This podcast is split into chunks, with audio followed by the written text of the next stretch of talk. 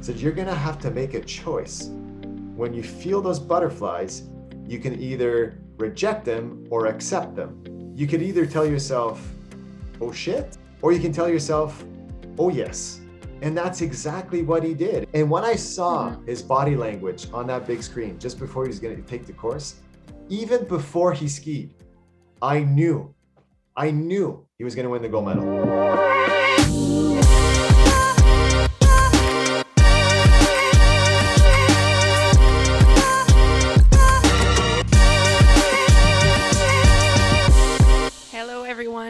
Welcome to another episode of the Fever Talk podcast, a podcast where we speak with passionate people.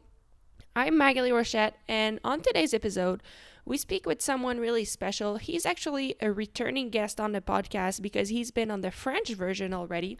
His name is Jean-François Ménard, and Jean-François is the is a me- mental performance coach. I worked with him for many years. He's worked with several really, really high performing athletes. He's helped athletes win Olympic medals. He worked at the Cirque du Soleil with artists and athletes there. Um, he now also works with a lot of executives in the corporate world. And recently, GF wrote a book called Train Your Brain Like an Olympian. And in this book, he he doesn't really argue that everyone who's seeking high performance should also train their brain, but he does think that I mean it's really common for athletes to work with mental performance coaches and train the like the mental side of their of their discipline, but it's not very common in the corporate world or for people with their day job to work on their mental performance. So what GF does in his book is that he shares a lot of concepts that he's worked on with professional athletes and he brings them to the corporate world or to the office for everyone to be able to use them. And the book is really, really well done because it's um, every concept is backed by really, really tangible and relatable examples. So it's really easy to grasp and really comprehend the concepts that he shares with us. So on today's episode what we do is really we we chat about a few of these concepts and i asked gf to explain them a little bit more deeply. So i have actually read his book both in french and in english and it's the second time we do an episode like that. So if you do enjoy today's episode you can also go back and if you speak french actually um, you can also go back and listen to the other episode i did with jean-francois where we talk about different concepts of the same book so um, you'll see today we talk about how to manage stress and pressure. We talk about how to properly visualize um, and and much more. So without further ado, um, I mean it's always such a pleasure to talk with Jean-François. Every time I speak with him, I leave the room more motivated and just I don't know, just I feel like li- I'm already a step closer towards the performance I'm trying to reach. So I hope this has the same effect to you. So yeah, here's my conversation with Jean-François Ménard, and um, thank you, thank you for listening, and I'll catch you after the show. Hey GF, well, thank you so much for for being with me. It's it's it's funny for us to speak in English, but um, I, I guess English people normally call you JF, or how how do they pronounce your name? I- I'll I'll stick with GF, I think. Well, for those who are able to say Jean Francois, I let them say my full name, but Yeah. sometimes they completely butcher it. So I just say, please call me Jeff. It's easier that Okay. way. okay, good. Well, thanks for being here. It's it's really fun to have you back on the podcast on the English version this time, and we'll we'll talk about your book because the the English version of your book recently um, recently released was released and. I, I read your book both in French and in English. So uh, it was as good in French as in English. So I, I think it will be fun to talk about that. But before, um, I, I wanted to talk about you uh, to talk to you about something because just recently I was thinking of you. I was in my off season, and it's like the only period of the year that I really kind of step away from the sport and do something else. And it was because of you that I was able to appreciate the the benefits of taking a break. So I I just wanted to talk to you about that. And I remember a few years ago you even you even suggested to me that in the during the season I should write down some things that I want to do in the off season to make sure that I benefit from it as mu- as most as possible. Yeah, yeah. Well, I'm a believer that um, when you do your off season optimally, whenever you're back in season, you never regret it. Mm-hmm. Like, uh, and, and when you don't do it optimally, if there's certain things you didn't do, such as maybe going out for dinner with some of your friends or like, you know, taking that extra week of vacation time or, um, well, then at some point in season, you, you might question yourself like, oh, I should have mm-hmm. taken that extra time. Maybe I should have, you know, spent a little bit more time with this person and that person. Um, but as you know, especially for athletes like yourself, where you travel, you know, the world all the time, sometimes sometimes it's too late. Like you can't you mm-hmm. can't you can't go back and take that time, right? And um, and and and another great thing about writing it down is whenever you get into your off season, then you have a list of things that yeah. you know you know you want to do, right? So um, you know, great athletes they train hard, but what I've learned is they recover harder. They, the, mm-hmm. the, there's so many examples. Like, um, I don't know if you knew that Roger Federer sleeps about 10 11 hours a day. Mm-hmm. Um, you know, LeBron James is known to sleep about 10 hours a day. Um, Usain Bolt in the time was known to sleep a lot as well. And uh, recovery is, you know, how, how oftentimes do you hear athletes say they recover too much? uh, versus Never. versus versus training too much, right? yeah. Uh, so yeah, no, for sure. Off season, I I think are just as important as in season, and um, and never taken for granted, and and make sure that you plan them out properly, so that uh, you really take advantage of it. Yeah. No, I mean, I, I've, I still do, I stay, I still take that advice, eh, like even now, even a few years later, because I think it's just so helpful. And then it also helps during the season to write down that list, you know, because it just, you know, sometimes I write it down in moments where maybe motivation is a little bit, a little bit lower, and I do have a higher interest for other activities. So just writing them down and thinking I'll be able to do them in whatever amount of weeks or months, it's just like, oh, that's awesome. So it it is like a, a system that I find helpful not only during the off season but also in season. Um, and also, I mean, we talked about like sleeping a lot and recovery being so important. I think it is important for the body, but for the mind as well. Like, do you, do you agree? Um, I think, I mean, I don't know, don't know if I shared that analogy with you, but David, um, my partner, often compares often talk he talks about a willpower tank. And you know like what we do as athletes like racing and competing and pushing our bodies or people at work you know like a lot of people that work a lot you, it does take a lot of willpower. Yeah. But then like how do you fill up that tank? And not a lot of things can fill it up but if you can make sure it's always enough filled then you have like a lot more energy and willpower to actually push when it's time. Well you know, if I can take that metaphor a little bit further, think about how you you um, you fill up your tank when you're driving a car. Like you'll never wait until your tank is like has nothing left before you put some gas. You're, you're going to make sure to put some gas, even if you still have a little bit of gas in the tank, right? And I think the secret of taking optimal breaks, don't wait until you feel you're about to break mm-hmm. to take a break because that means yeah. you're too late, right? You're you're being reactive to taking some time off or you know taking your your foot off the pedal. You know, be proactive about it. And I think there's a lot of mental strength in actually you know slowing down or taking a you know a weekend off or a week off because you know what's coming up and you don't wait mm-hmm. until you get there and you're burnt out um, because as you know oftentimes that's where injuries show up you know it's yeah. you don't you don't get injured most of the time when when you're when you're you're rested and recovered you get injured typically at the end of the week or at the end of the month or you know at the end of a training cycle where you're beat up um, mm-hmm. and for me injuries most injuries is a sign that you took it a little bit too far mm-hmm. um you waited to you waited for you to break you know to take a break which is which is too late so yeah no, you're totally right, and I think that's something you actually talk about in your book, and you apply it to. I mean, you you preach by example on that because you're really good at being disciplined with the breaks that you take to make sure you're you can be very optimal when you're on at work. Yeah. It is is it true? Yeah, you, you you preach that same thing for people at work and not just in sports, right? Well, I, you know, I'm an entrepreneur. I, I have my own mm-hmm. business, so I have the luxury of working when I want and when I started my business in 2013, um, I didn't have a business plan. Uh, you know, I I had an idea what I wanted to do in terms of like, you know, clients I wanted to have and type of work I wanted to do. But the only real plan I had was the amount of time off I wanted to take per year.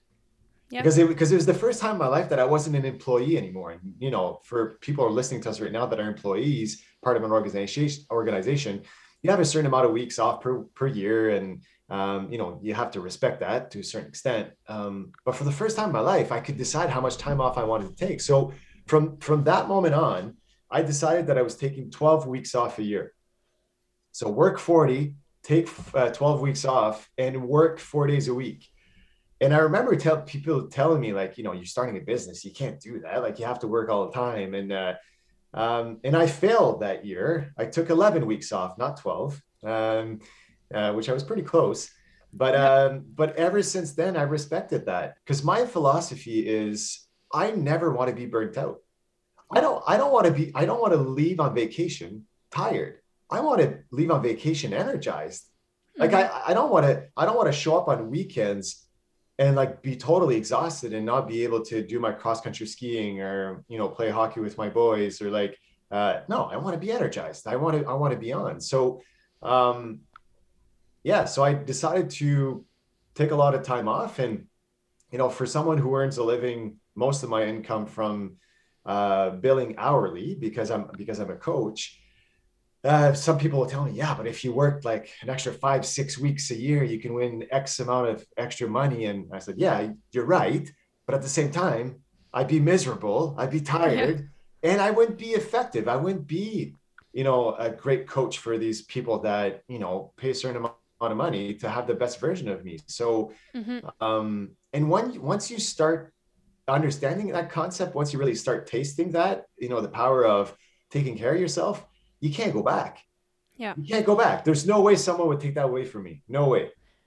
Hmm. And it's really interesting because it's so true. I never had a moment with you where it wasn't, where you weren't 100% there and present and fully on and like completely yeah just completely present. I had like i always had a 100% of gf when i was with you.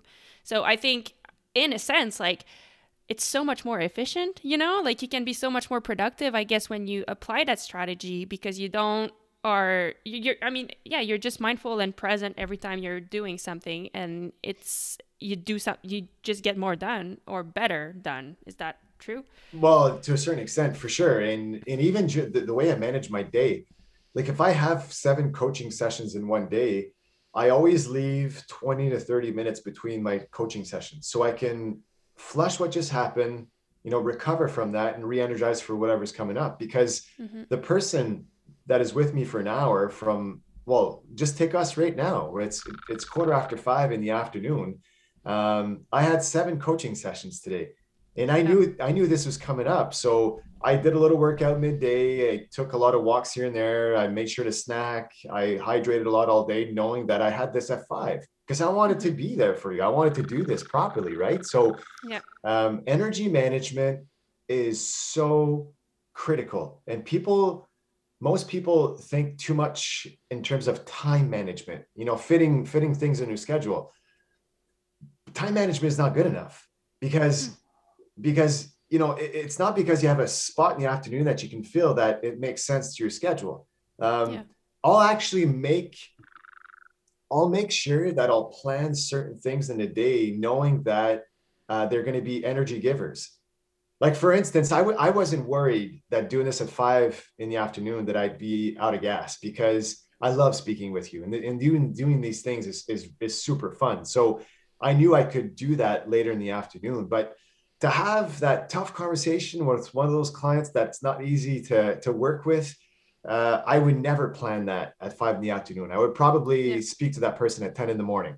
Um, And then right after him, make sure that I, you know, having a coaching session with an energy energy giver type of client uh, because I'll wow. need it. So energy management is huge. And I think we don't talk enough about this and people don't pay attention to it enough as well.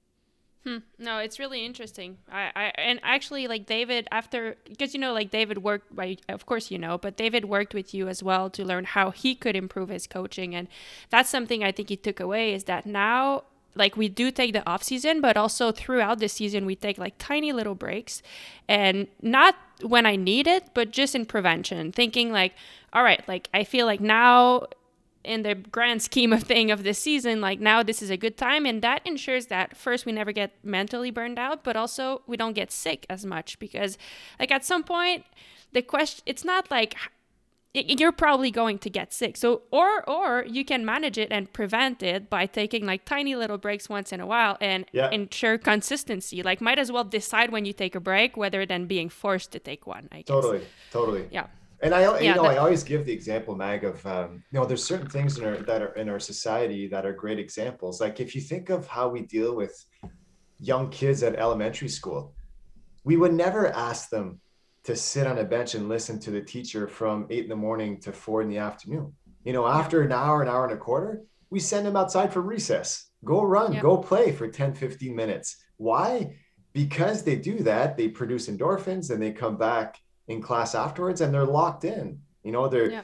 and they have weekends off and then they have, you know, uh, you know, um, off days every, you know, three or four weeks because they need it. And as adults, as athletes, it's the same thing. Yep. No, it's so true. I I guess related to that, um, in your book, I, well, first, I think let's take like let's take let's take one step back, and can you explain a little bit what is your role with athletes? Because where where I'm getting to is that in your book in your book you talk about how you prepared for your first Olympics, that you had been working with athletes for a while, and at some point the uh, Olympics were coming, and you realized like, oh my god, like I'm a little bit nervous. I like you had Yeah. a self doubt moment, and you you explain. It's really interesting to hear how you decided to prepare yourself for the Olympics. So can you just tell us a bit your role, and then how that story about how you prepared for your first Olympic Games? Yeah. So, I mean, I'm a perfectionist to start with. Uh, I'm a go-getter, and I like to have success. I, I was always like that as an athlete, and now as a mental performance coach, that's the way I coach my clients. I don't coach them to finish second. I coach them to finish first. That's why they they they want to work with a mental performance coach is to be the best version of themselves.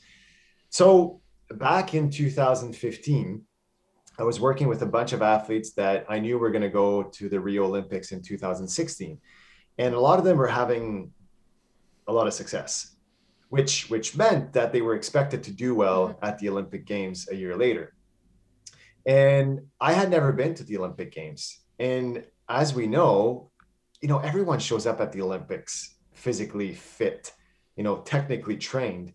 But the ones who usually perform well at the olympic games are the ones who can manage the pressure.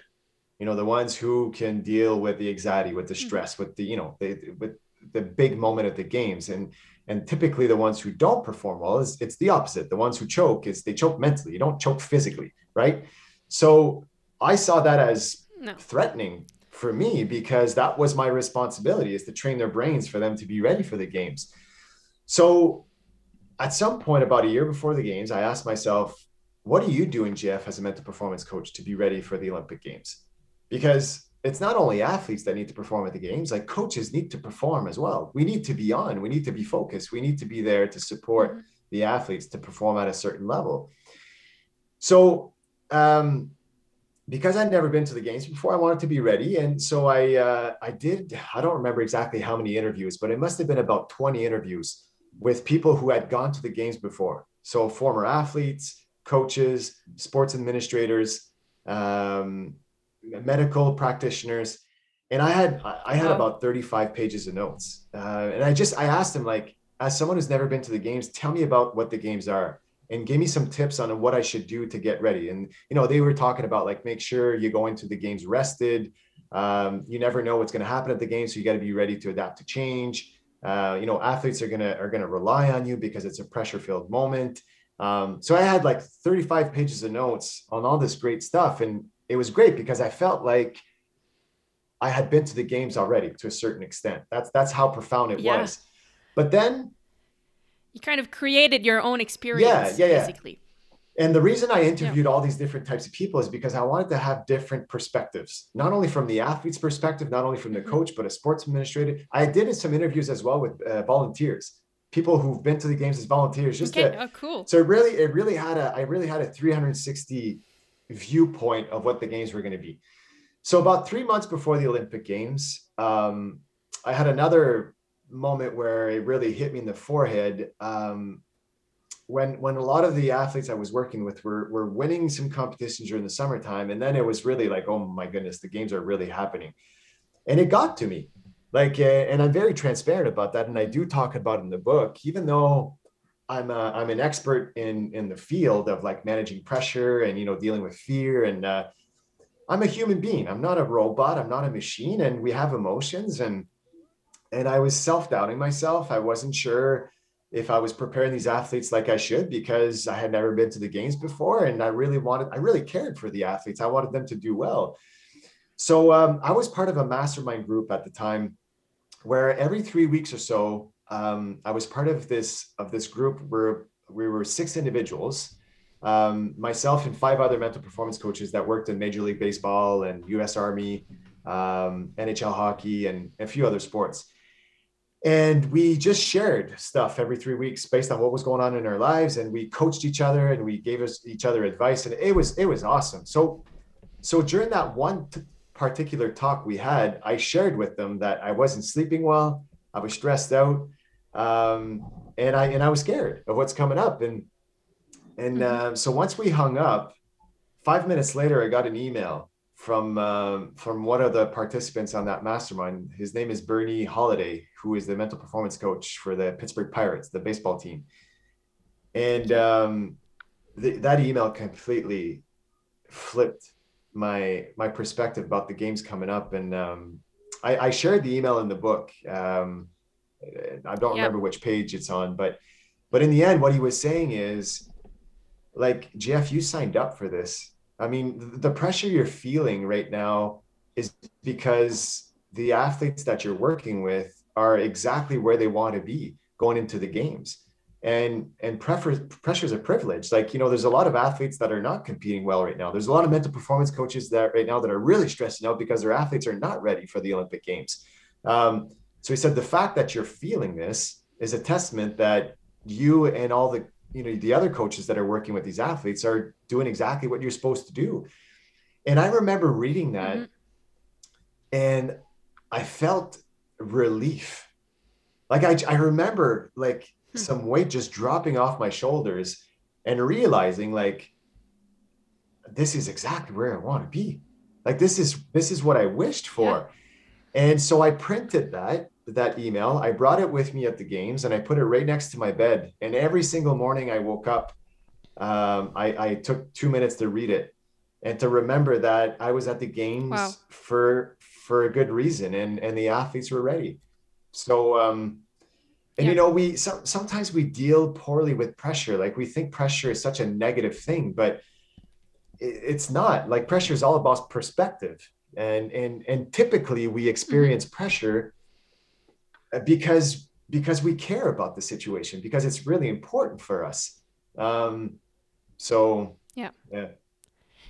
No i i mean thank you for sharing that story because i thought i thought it was so cool. First i think it's a testament about how you care how you do things. And also you know like sometimes you can work with a coach that will tell you to do something but they don't necessarily apply the same advice but coming from you, it's like you went through the same process that an athlete would go through. So I thought it was really, really interesting to hear. And and it also spoke to me because at some point in the book, when you after you tell that story and you, you share that letter that you received, you write something and I'll quote it. It says, When our dreams become reality, they often carry with them the pressure to succeed. We forget that achieving our goals can generate a sense of discomfort. And I think that is so true, and I want to share a story with you about that. Is when I first when I won my first World Cup, my first cyclocross, first and only for for now, uh, cyclocross World Cup. Um, I went back in my notebook because I sometimes like write my thoughts before races, and then the eve of the race, the night before the race, I wrote in my notebook, "Mag, you you might realize your dream tomorrow, and it's okay." It's okay to achieve it, just go get it. And I remember that it's funny because I had this thought like I had to tell myself that it was fine. Cuz for a moment I was like, "Oh my god, I'm I feel so good and so ready. I might actually win." And it was scary until I actually told myself that it's fine. Yeah. Like I can do this, you know? Um so I thought that was really interesting and and and on the contrary, like that particular moment, I managed to manage my the pressure, but so many more times I failed, you know, to to to deal with it correctly, and you know, the, in those moments, like there's the inner chatter in our mind, it becomes negative, and like, I guess, you know, why why are we sometimes able to do it and why not? And how can we control that inner negative chatter? Yeah. Well to come back about your your um, story about there's moments where you dealt with the pressure correctly like that world cup and there's other moments where it crushed you. I'm a big believer that there's two types of pressure. There's a negative pressure the one that comes from above that falls onto our shoulders okay? And and and we we actually use the expression like i'm yeah. i'm carrying the i'm carrying the pressure on my shoulders like it's heavy right um, and that's probably the way you decided to see it. You saw it as something threatening you know like am i going to be good enough? Question mark. If i don't win if i don't perform optimally what are my coaches going to think? Yeah. question mark. If i don't perform well in this race are my uh, sponsors going to drop me? Question mark. Um, well that's very threatening you know types of words mm-hmm. and sentences like think about it right like we would never let yeah. someone else tell it to us like that but for some reason we give ourselves the permission to do it thinking it's going to help us which it never does um, so that's the negative pressure that's the one we carry on our shoulder that's one way does. but the second type of pressure is the pressure that comes from behind the, the pressure that can propel us forward like i can't mm-hmm. wait to see what i'm going to do in the race tomorrow exclamation point you know, like this is going to be super fun! Exclamation point. Like I signed up for this. I want to be here! Exclamation point. Now, is is that pressure as well? Of course it is. But I, I see it as, as, as pressure that propels you, that comes from behind, that actually pushes you to do some amazing stuff. And the reason I, I explain it this way is if you ask about any any athlete that were that won on a big stage like that World Cup um, or you know i think of some of the these athletes that i've been working with that either won the olympic games or won the x games or the super bowl.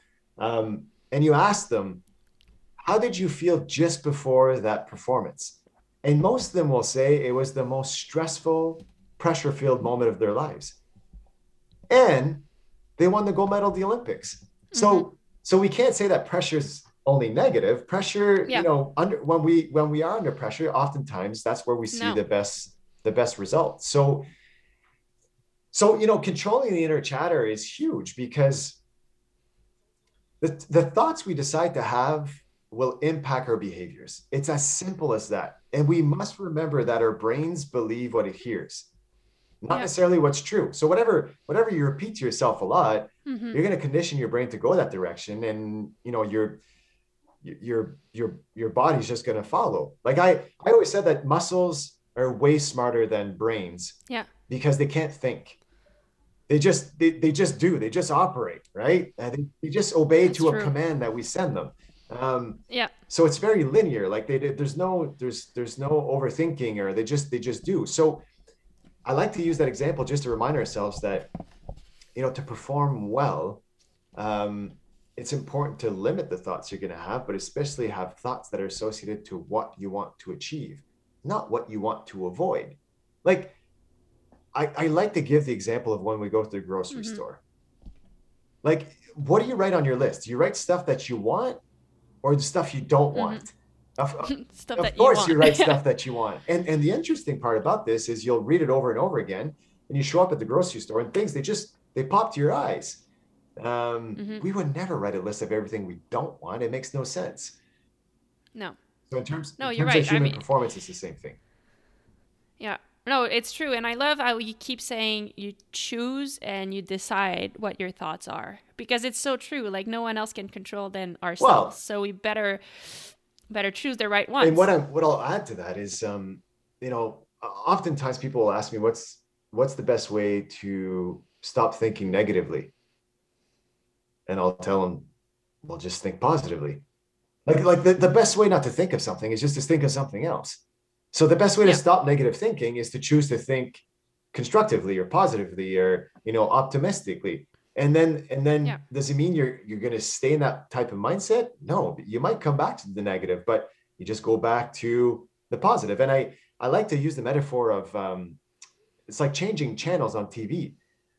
Like like if you're if you put the TV on and it's a boring sitcom that's playing that you don't want to watch, it's, it's not fun to watch. What do you do? You take you take the remote and you change the channel. You put it to something more interesting. Um, yeah. And by default, you don't think of that boring sitcom anymore because your attention is occupied by that new channel that you put on.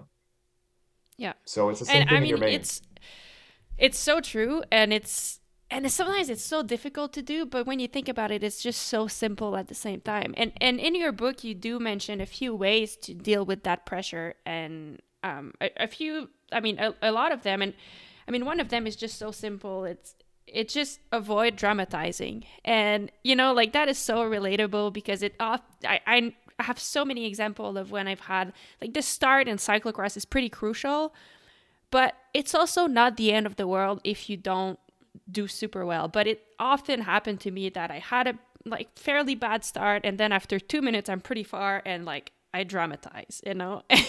but other times I was able to like stay focused and keep pushing. Yeah. I ended up having a great race. So it's like, ah, it's so simple, but at the same time we get caught up in that I get caught up sometimes in over dramatizing or just overthinking as you said. Yeah. And and not changing my thoughts quickly enough. Hmm. You know, words such as always or never. Uh, I always perform poorly at this competition. Well, is that really true? Always? Have you performed that yeah. competition poorly maybe a few times? Yeah, I guess a few times. Well, speak to yourself that way. Don't say always because in your mind, always is only one option. It's like all the time. It never works mm-hmm. here. Or if you say, you know, I'll, I'll never be able to perform like this in the future. Well, how do you know that? You know, you're already closing the door to, you know, a possibility that you could achieve. Um, so, so mm-hmm. any words that are extreme, that really dramatize or over exaggerate, you really need to be careful. Because in the end, like I said a while ago, your brain believes what it hears.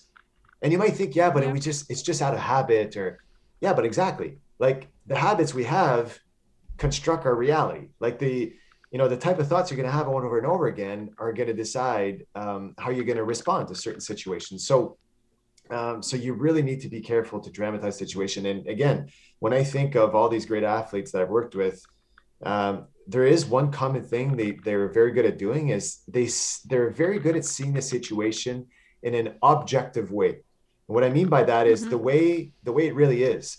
So so yeah. for instance, like if I ask the athlete, tell me what happened at the competition this past weekend, and then they tell me their story, and then if I ask the coach, what happened at you know the competition this past weekend, and if it's the same thing, well then I know the athlete. Okay, he's seeing the situation as being objective. But how many times yeah. would I hear athletes tell me one story and then the the coach telling me another story, um, and then they're yeah. subjective. They're not objective. You know they they mm-hmm. add some details that are not necessary. So um, and again the brain operates so much better when we stay more neutral you know like objective of what the what the situation is giving us. And it's much easier to adapt to something in front mm-hmm. of us when we're working with the situation instead of against the situation. Yeah. Oh that's very true um, yeah, thank you for ch- for sharing. And and you know, in your book, another way that you share to to deal with pressure and to be more prepared, maybe because like if you're better prepared, you'll welcome the pressure. If you're, as you said, if you're not that prepared, uh, maybe you won't feel pressure because you won't be that ready, but you'll feel a lot of nerves, a lot of stress. Um, but you talk about visualization, and I know you don't call it visualization. Um, so first, I guess, can you tell us a little bit what you mean about that? And, and then I have other question related to visualization. But first, like how how do you call that? Yeah, yeah. Okay, so I'll get that in in one minute. I just want to say something about the preparation piece. Um, yeah, yeah. So back when I was a graduate student and I was doing my PhD, I was um, I was also a, a, professor assistant once in a while, and there's this one time that I gave out a, an exam to the class, and there was about 75 students in the classroom. So I gave the exam to everyone, and then uh, just before they started, I looked at everyone and I said, good luck to the ones who haven't studied, and all the best to the ones who have. and and you could see there was only about like seven or eight everyone laughed but seven Yeah. or eight faces they Yeah. looked at me like oh that's not funny and I, I thought i thought it was really funny but it's so true and, Yep. you know for the ones who did prepare optimally they uh, they performed quite well in that exam so about visualization so um this goes back a long time. This i actually started thinking about this when i was a student um, and we were uh, studying these different uh, mental skills in some of my university classes. And uh, the word visualization we also use the word imagery uh, the skill of mental Okay. imagery to um, to prepare for an upcoming event or you know to visualize our performance. Well what i don't like about those words is there's the word visual in visualization and there's the word image in in mental imagery which relates to one sense which is seeing right Mhm. Mhm. and visualization is arguably one of the most important mental skills Mhm. Mhm. and i've realized over the my career that very very little amount of athletes do it properly Hmm. because they weren't taught how to do it properly and the main reason is coaches will tell athletes close your eyes and imagine yourself perform well only seeing yourself perform for me is problematic because the real objective the real essence of visualization is to reproduce what would happen in reality in your performance. Hmm. Well, Hmm. when Magali's on the bike, vision is only one out of five senses that you use. Correct? Yeah. Like the Yeah. feeling is so important. The hearing is so Yeah. important. Like you might think smelling, like what's what's what's so unique about smelling for my but there's a smell about being in a race. There's a smell of be, about being outside there's a smell about you know you can you can smell probably your bike uh, and you say well Mhm. what about taste well when you're in a bike race you could probably taste your sweat you know you could Mhm. or you there's so all these senses are critical to simulate the real experience so i don't call it visualization i call it sensualization Mhm. because in the end um it- you, you, it's um it's a sensory a, f- a Yeah. five sense sensory exercise and the more you use all of your senses well the more you simulate reality of what's going to happen okay so a great way to understand how to come up with a sensibilization uh, exercise is to take the five senses and put them in order of importance according to your sport so what, Yeah, what would it be yeah. for you mag as, as a as a bike racer Yeah, I guess um, probably a big percentage to feeling. So maybe maybe like seventy. but but but put, put them in order Ugh. first let let okay, forget the so percentages fe- feeling okay, let's say feeling, then vision sight, vision yeah vision. Um, what are the Hearing. Oh, hearing, and then smell and taste. Yeah, right. So so that's the first step is you put them in order to the most important to the least important, and then you would give them a certain amount of percentage each. So for instance, Mhm. like feeling could be 35%, seeing could be 30%, um, and then and then smelling 25% and whatever's rest for for uh, Yeah. whatever's left for the rest. And then based on those percentages, then you construct your sensibilization exercise by giving a certain amount of importance to all these senses. So Yeah. only once in a while would you consider the smelling and the tasting. Um, but if you give 35% to feeling, uh, well, 35% of your sensibilization exercise should be allocated to feeling, but to not forget the Yeah. other ones as well. And I've noticed over my career that too many athletes focus way too much on only seeing themselves in performance and not enough about feeling, hearing, tasting, and smelling, uh, depending what your sport And- is.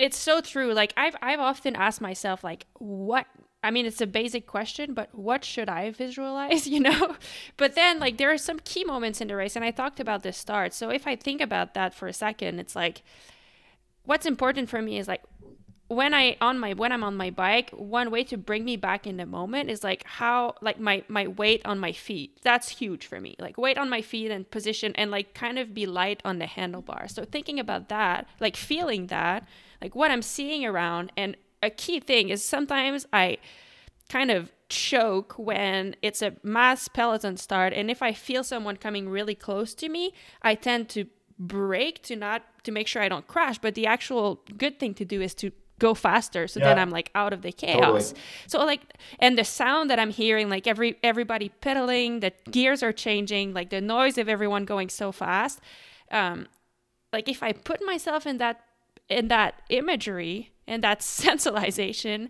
then it's like really efficient and, and it's so true because then i guess like what happens is that when the real situation happens you're like oh my god i've done that a thousand times totally. like i can i know what to do and the word i mean the word sensualization the reason i came up with this word is just to so it becomes a great reminder for athletes to use all of the five senses and it and, it, and it's great because yeah. since i've been using this it's been probably seven or eight years now like um, the athletes i work with will, will tell me like jeff i sensualize this and this and that like they'll actually use that word and it's, it's super neat yeah. because they really understand how to use it properly and it's just a great reminder for them uh, you're so super right and and i guess like you know i asked about like what should i visualize and and in your book at some point you talk about um and and if you want we can talk about like the your whole concept of different types of attentions but if not we could just kind of talk about the anecdote that you say.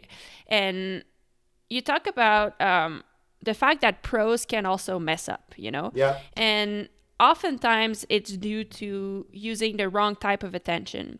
And related to that, you talked that with one of your client, Mikael Kingsbury, who's like the best in the world in ski moguls. You talked that with him, you kind of sit down before his big competitions to pinpoint the situation that could go wrong and the scenarios where he could get distracted and use the wrong kind of attention.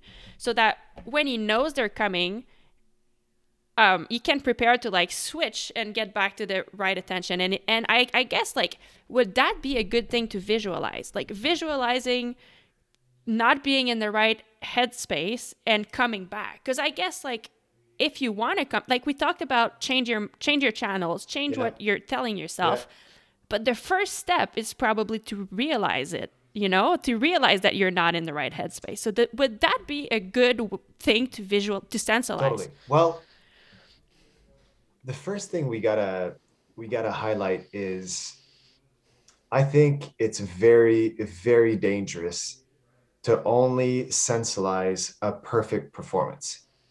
And, and, and, and this is very common. You know, athletes will imagine themselves performing, you know, optimally, perfectly for this upcoming competition where it's flawless. Like they never get distracted and they never make any mistakes. It makes absolutely no sense like if you ask about any mm-hmm. any athlete, how many times were you perfect in your career? They'll say zero. So that means that yeah. you're imagining something that will probably not happen. So yeah. so anything else than being perfect happens in the performance, you're not going to be ready to respond to it then. Hmm, so I prefer when my clients acknowledge the fact that you, you, you'll at some point you will be distracted you know, and in a bike mm-hmm. race, you're going to be distracted many times in the bike race. That doesn't that doesn't bother me. What bothers me is if you stay distracted for a long time. And and the greatest mm-hmm. athletes get distracted as well. It's just they bounce back so quickly. They catch themselves being, you know, uh, out of touch with what they're doing. So the example with Mikael Kingsbury, which in mogul skiing, your attention needs to be very, very narrow you know, there's mm-hmm. absolutely no advantage in having a wide focus, you know, th- seeing what's going on here and here. No, no, it's just, it's you and the course in front of you. That's it. But what happens um, in his sport, sometimes he'll be racing with someone to his right or to his left. They, there are two that go down the course at the same time. Um, in the end, what the other competitor beside you is doing is not important. All that's important is you. But because you can hear him you can see them from the side of your you know side of your uh, your eye um, it, you're, you can be drawn to look there so which mm-hmm. means your focus is going to widen um, but the last thing you want to do is to criticize yourself oh no don't do this don't do that don't do that don't look don't look don't hear because if you tell yourself not to do something, you're going to pay attention to it a little it. bit more. So, Yeah. what we worked on is as soon as he catches himself having a focus that is a little bit wider, to just bring it back, just bump, bump, bump, bump, bump, hmm. bump, just bring it back, and then whoop, it might go back, bring it back. So he's not stuck in that white focus for very long. We're talking about fractions of second, which is not enough to Hmm. throw him off. So he makes a big mistake. Um, Yeah. And if you, you know, there's so many examples. Like if you take like, um, well, a very, very simple one, a basketball player at the free throw line. They have the ball in their hands, and their job is to throw that ball in the hoop. Okay. So the type of focus they should have is external and very narrow. But Mhm. as they're bouncing the ball, if in their mind they question, Am I going to get this? Am I going to get this? Am I going to get this? Their focus is not external and narrow, it's internal and probably wide because they're thinking about all kinds of stuff. So Yeah. the type of focus is not right for that particular moment. And, and, and you Mhm. could trans you can transfer this in, in almost every sport. When athletes make uncommon mistakes, in 99% of the time, it's because the type of attention they had at that particular time wasn't right for the task at hand. It's as simple as that. Um, so I have a ton of fun talking about that with athletes because, in the end, when you think about and you prepare about having the right type of attention at the right moment, and you condition that, and you can you can sensibilize that, you can imagine that before getting into the situation. It just makes it so much easier to do it when it counts. Mm-hmm. Yeah, totally. And and you know, I do some uh I do a little bit of because I think like what you said really well and I think maybe a key word in what you shared with us is you have to catch yourself. And as soon as you catch like the sooner you can catch yourself, the sooner you can bring yourself back. And um some I do sometimes some guided meditation and that's what they they often say like you will like start thinking about something else but just catch yourself early.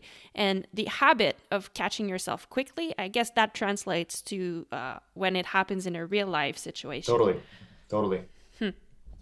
cool. And i guess like one more topic that i want to address with you um, is is stress. Because we talked about pressure we talked about sometimes fear and thinking too much but can i guess like stress is another thing but can you share with us what is the difference between feeling pressure and feeling stress? And what is stress i guess? Well, you know, when someone tells me that they're stressed, typically I'll tell them, well, that's a very good thing because that means you're alive. Okay. And and yeah, Just- and I love it just like I mean it's so true. And that's also something you share in your book. Like I, I remember reading that and I was like, and- "Oh, and- yeah, it makes because, sense. because yeah. the word the word stress mag uh, literally means your body going through a change so like Mhm. someone who's very very excited is stressed out at that moment someone who is very frustrated is stressed out at that moment someone who Mhm. just found out they won the lottery and they're super happy they're stressed out at that moment. Their body's going through a change. So the word stress doesn't equal negative. and people use this Mhm. word like it's like it's going out of style. Like they use it all the time. You know i'm stressed about this Mhm. i'm stressed about that. Okay but wait a second. Are you anxious about something? Are you excited about something? Are you scared about something? Are you do you regret doing something um, put the right Mhm. word associated to the experience that you're living because the word stress is way too general. It doesn't mean much. Um, and Yeah. for people who are interested to know a little bit more about this word there's two types of stress. We have what we call eustress that is the positive stress and distress which are the negative stressors. And then you have the whole list of you know it's like two different families of types of stressors but stress doesn't equal negative um, and when you use the right word to describe what you're going through it's so much easier to work with the situation so for instance Mhm. if someone tells me that they're uh, they feel nervous about what's coming up Mhm. you know they've got butterflies going on going on in their bellies um, well i'll take the time to explain to them why that happens and the reason we Mhm. feel butter we feel butterflies is because we we're, we're only nervous about stuff that we care about when was the last time you were nervous about something you didn't you didn't you didn't care it, it never, Never. happens right we're Never. we only are nervous Never. about things that we care about. So what our brains do is it anticipates something that's coming up that we that is important for us and it wants to make sure that your body's ready for it.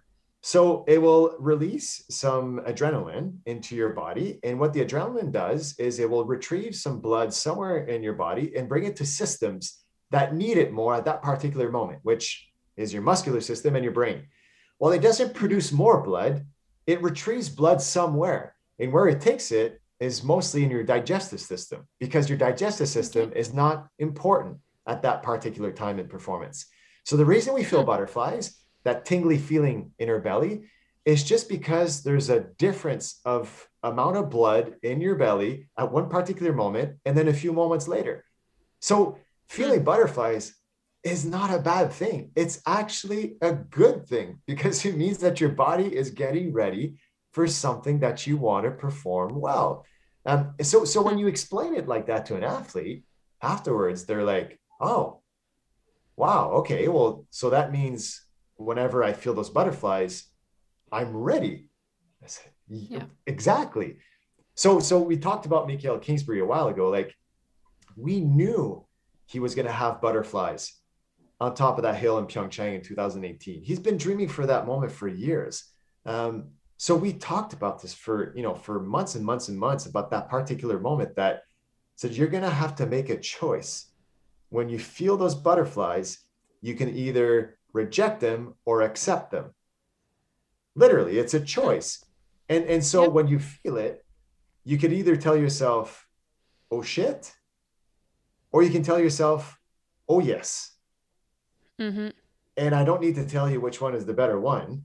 Um, yeah. And that's exactly what he did. And, and if you if you guys go back and watch his performance online on YouTube, like the, the, the control the comfort he had in his body language just before taking the course was I was it was beautiful to watch and I swear to God I was at the bottom of the course and we couldn't see him at, uh, directly on top of the course because of the pitch the way it was but I could see him on a big screen and when I saw mm-hmm. his body language on that big screen just before he was going to take the course even before he skied I knew I knew he was going to win the gold medal it's hmm. crazy, isn't it? Like yeah. just just from his body yeah. language, I knew he had accepted the situation, super comfortable with it, and then was in full control.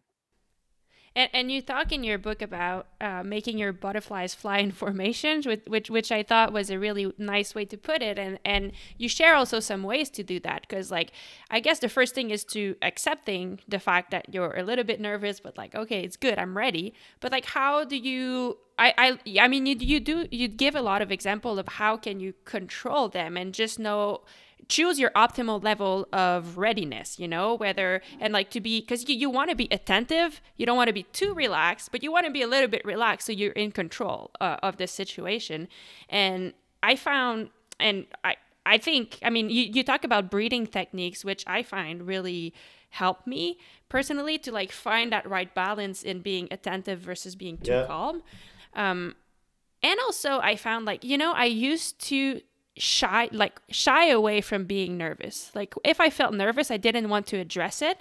I would like you know waiting for the race and like watch my phone because i didn't want to address it which is so dumb. But now i've realized by working with you actually that like one breathing technique but also addressing the situation like and taking a minute to tell myself all right i'm a little bit nervous i'm ready but also remind myself what am i what am i about to do and just like add that little extra preparation that makes it so simple. I'm like, all right, those are like a few simple steps that I have to achieve, and then that's it. Like it, for me, that helps me so much to calm my mind and know that, like, okay, I just have to execute this and I'm good. Well, and the funny thing is, Mag, a lot of athletes, when, when they live those butterflies, think that they're the only ones living it. Like, mm-hmm if if you're living those butterflies on the start line, there's a very very good chance everyone else beside you is living the butterflies as well.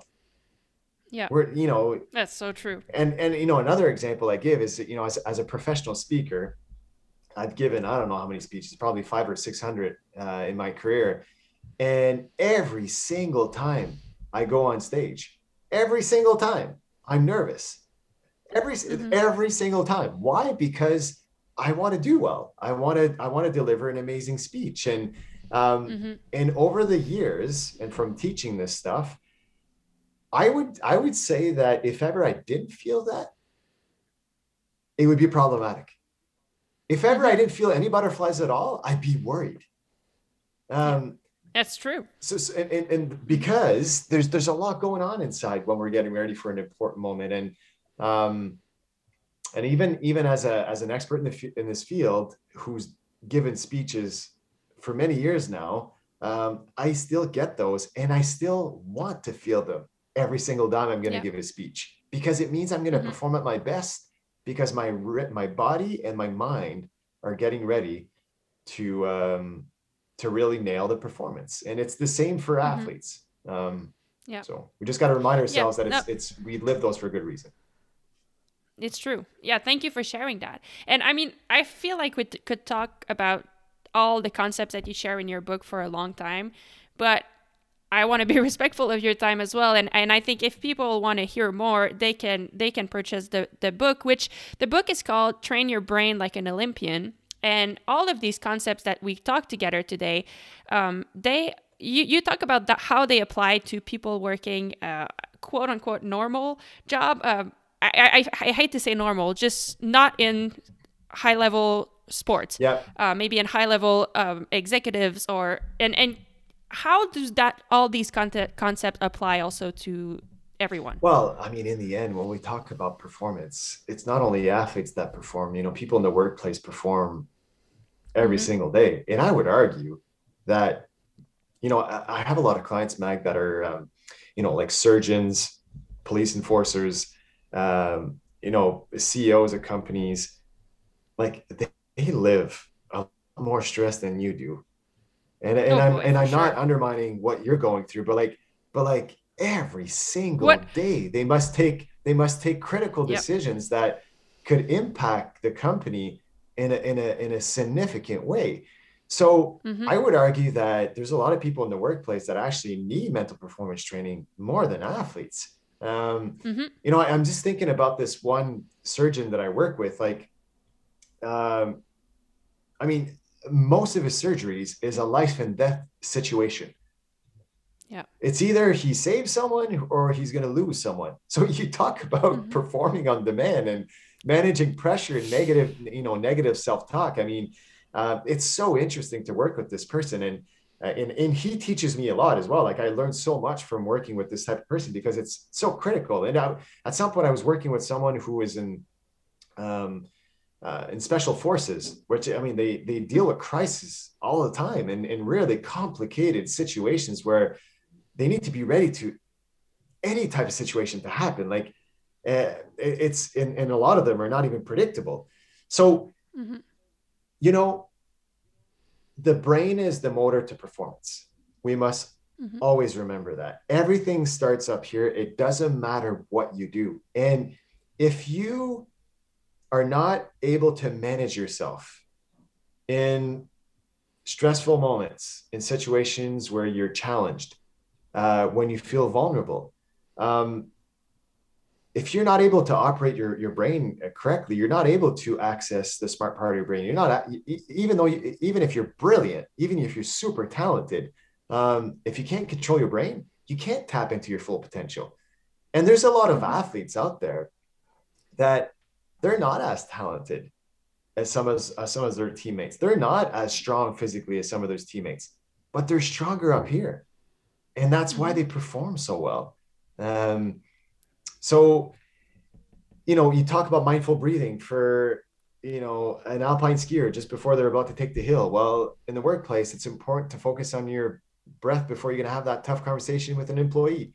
Um, you know, to use sensitization to get ready for your bike race. Well, you can use sensitization to get ready for that important meeting you're going to manage. Mm-hmm. Um, as an athlete, it's really important to know your motivators what gets you going what gets you engaged well for someone who works 50 60 70 hours a week i hope you know what gets you going like it's critical yeah. self-confidence mm-hmm. you know for an athlete to believe in their in their skills so that they can really step it up at the right moment well just before you're about to do that job interview I hope you're confident in your skill set because that, that company wants to hire the best version of yourself, right? Um, yeah. And I could go on and on and on and on dealing with, you know, with stress, being focused. Um, so that's why I wrote the book because it's, um, you know, it's it's common for athletes to work with mental performance coaches, but it's not mm-hmm. common for mental performance coaches to work in the in the workplace. And I don't think everyone should have a mental performance coach, but I think everyone should consider the mental side of their performance. Um, Definitely. Because in the end, it, it, really it, does give an edge. Yep and and at or like it, it will give you an edge in performance or just by being more efficient and then having more time for yourself as we talked at the beginning of this of this call i mean that's also really important for your quality of life and happiness and e- efficiency at work and i think you know as you said maybe not everyone needs to work directly with a mental performance coach but just by reading your book I mean, there are so many examples about, I mean, so, you touch on so many concepts, and each of them is so well explained with tangible examples that are extremely relatable that you can understand the concept a lot so i think just that can can really give an edge to everyone no matter what field they're working oh, in well thanks thanks maggie and that, yeah. that was the goal i mean a lot of these books sometimes remain a little bit theoretical. And mm-hmm. in the end, I mean, I'm a coach. What really truly matters to me is to offer, you know, strategies, tools so that you, you know, nuggets so that you can be better in, in whatever you do. And um, the more simple it is, that's something I learned as a coach is the more simple it is and easy it is to um, to understand, well, it becomes easier to apply. Um, yeah. So I'm glad to hear that comment because that was one of the goals of writing it this way. And um, we're getting some mm-hmm. great feedback. We're really happy with the uh, with the product. Awesome. Cool. Okay. Um, last question, really quick one, but I finish all interviews with with that question. The podcast is called Fever Talk, and fever is the term I use to describe my passion, whether it be towards a sport or you know when you do just something fun in life, when you start a new project and you're just really fired up about it and you feel it in your belly, as we talked about. Um, so for me, an example of what gives me fever can be just, you know, sometimes just on the eve of a big competition, for example, when I know I've prepared so well and I feel so good. And for me, like that gives me fever because uh, honestly, at that point, no matter how the competition happens, I'm just so happy with how I prepared. Um, so I'm asking you the question what gives you fever, JF? You know, you use fever. I, I like the word uh, vibration. You know, when I feel yep. when I feel vibration going on internally, that's that's what I know. I, I'm doing something that I enjoy. I, I do a lot of these podcasts, and there's one that I did about a month and a half ago. And the person asked me, How do you choose your projects? And, and I mm-hmm. thought it was a very, I've never been asked that question before. He said, like, you're a busy guy, yeah. you're asked to do all kinds of stuff. Like, how do you choose what to put your focus on uh, or to to allocate your time to and the only answer i could come up with was i choose pro- projects that scare me. Hmm. I, I choose projects that throw me off. And the book is a great example. Like I, i'm not a writer. I, i'm not good at writing. Um, and it was and and writing a book you're you're exposing yourself like to criticism like you know you're sharing all your ideas even though i think all the stuff i wrote is is great i i don't decide if it's great anymore like it's people who read it that decide if it's great right so um, yeah. it's a scary thing to to to write a book becoming a professional speaker uh, speaking in front of a, a crowd was there was that was probably the thing that scared me the most about 10 years ago and the reason i got hmm. into it is because I wanted to face that fear. Because I, I, I, you know, that's what I do with my clients. You know, I ask them to challenge themselves to get out of their comfort zone. Um, well, I think it's true for everyone. And um, at some point, I made a list of all the things that scared me the most. This about 10, 12 years ago. And public speaking was one, writing a book was another one. Um, and, and, there's a few other things. Um, uh, but I think for someone who wants to get better, someone who wants to learn something new, um, you have to be ready to jump into that fear and and really uh, make it um, make it a goal. And and uh, and, and it's quite impressive how you know what what is a fear? At some point just a few months later or maybe a year later a few years later depending on what that fear is you look back and and you tell yourself why was i so scared like hmm. yeah. now that i wrote a book i'm currently writing another one it's gonna it's gonna get published in uh, april of next year um, and all of a sudden writing books is just is what i do now like and just a few years yeah. ago it was a huge fear of mine right um, so i encourage people to tackle things that scare them uh, because in the end if it scares you it's because most of the time it's meaningful and it is something you truly yeah. wish for so. And it's rewarding. Oh it's rewarding. You're you're so right. And we can finish this with that. You're you are spot on.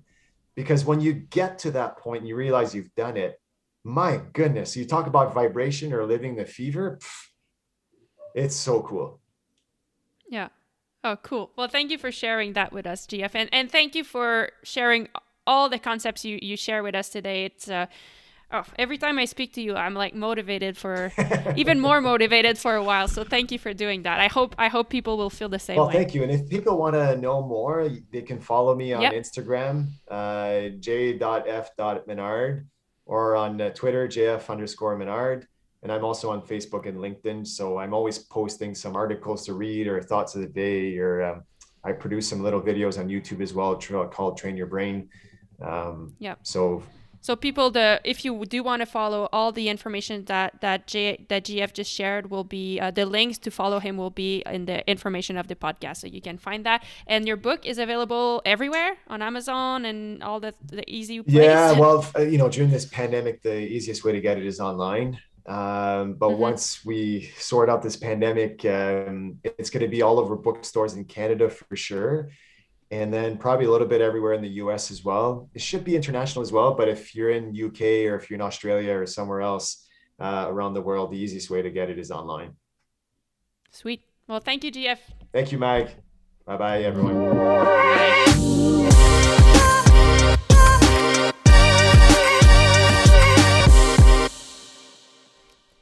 All right, that's it for today's episode. A huge thank you to Jean Francois for sharing all of these extremely valuable advice and tips and stories with us. Um, as I said, it's always I always feel energized and motivated when I finish the conversation with Jean Francois.